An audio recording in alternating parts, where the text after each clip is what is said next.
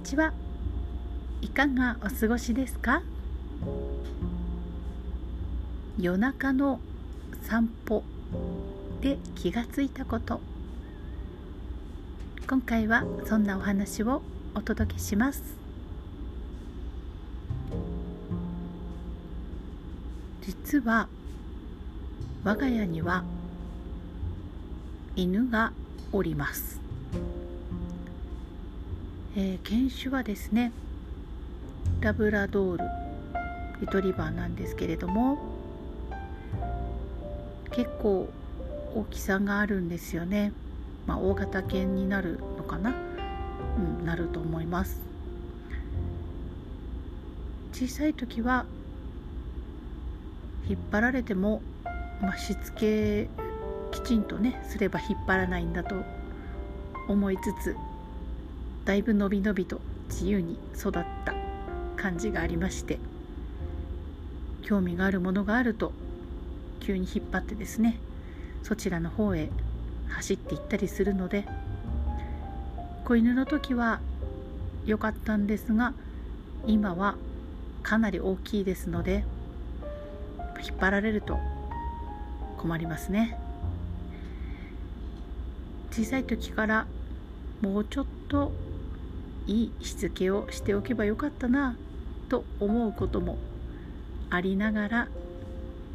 お散歩しているわけなんですね。いつもはお散歩の係は私ではなくて、まあ、別の家族が毎日毎日行っているわけなんですね。ただ今日は私がお留守番をしておりましてみんな出かけてしまっていたのでお散歩の係よろしくねというふうに、託されてですね一緒にお散歩に行ったわけです、えー、先ほど、ま夜のお散歩でのことです。結構周りが暗くてもうマイナス15度ぐらいですかね。もうサラサラの雪は素晴らしい粉雪というか最高の雪質なのですね。これスキーだったら最高だなと思いながらちょっとワンちゃんのお散歩には最高と言えるような気温ではなくもうマイナス10度下回ると結構あのほっぺたとかね外に出ている部分がなんとなく冷たいというよりは痛いという感じの方が正直な表現かもしれません。まあ、そんな中ワンちゃんはですね元気に元気に歩いていくわけですそして夜ですから月夜でもなく非常に真っ暗な真っ暗な林の方にどんどんどんどん行きますので私も一緒に歩いていったわけですね。辺りは静かですし本当にうちのワンちゃんというか、まあ、名前はラッキーと言いますが、まあ、ラッキーの歩く音私の足音ちょっと母言いながらラッキーが歩いてますので、まあ、そんな生きてるな呼吸してるな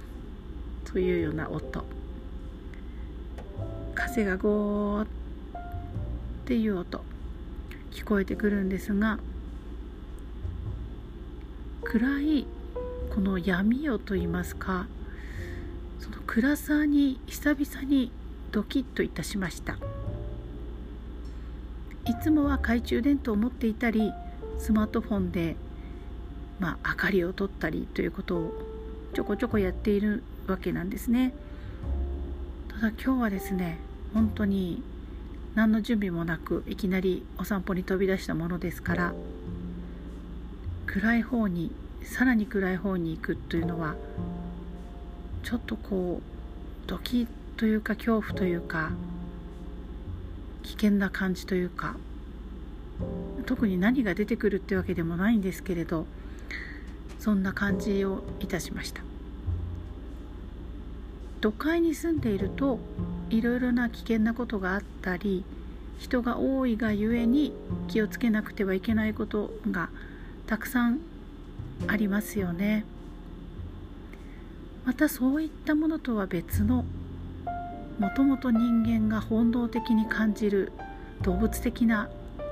なんとなくこうドキッとした感じ。そういったものを久々に味わった気がいたしました。皆様いかがでしょう？最近暗闇の中を歩かれたことはありますか？街の中では街灯があったりお家の明かりがあったり車が通っていたりして何かしらの明かりがあるのだと思います。標高1500メートルで営業終了した後のスキー場のゲレンデの横ですともうリフトの頂上からさらに歩いた場所ですので建物から離れていくと本当に真っ暗なんですね。本当に何も見えないんですね。月明かりがあれば足元は見えたりします。けれども雪明かりで見える足元これは結構確実に見えます。空の星。今日は残念ながら見えませんでした。そうしますとやはり闇夜というものを体験できてしまうわけです。明かりの暖かさ。普段明かりがありすぎるとあまり感じないですよね。暗闇を歩く体験というのは実は人間がもともと持っているいろんな感覚がどんどん研ぎ澄まされていくそんな感じがしました。音であったり香りであったりそういったものをどんどん磨かれていくようなアンテナがどんどん遠くまでキャッチできるようなそんなもともとあった力がめきめきっと蘇ってくるような気持ちも湧いてきたというか実感したというかそんな夜のお散歩でした。ぜひ皆さんもどこかで暗闇体験してみてくださいね今日も聞いていただいて嬉しいですありがとうございますではまた。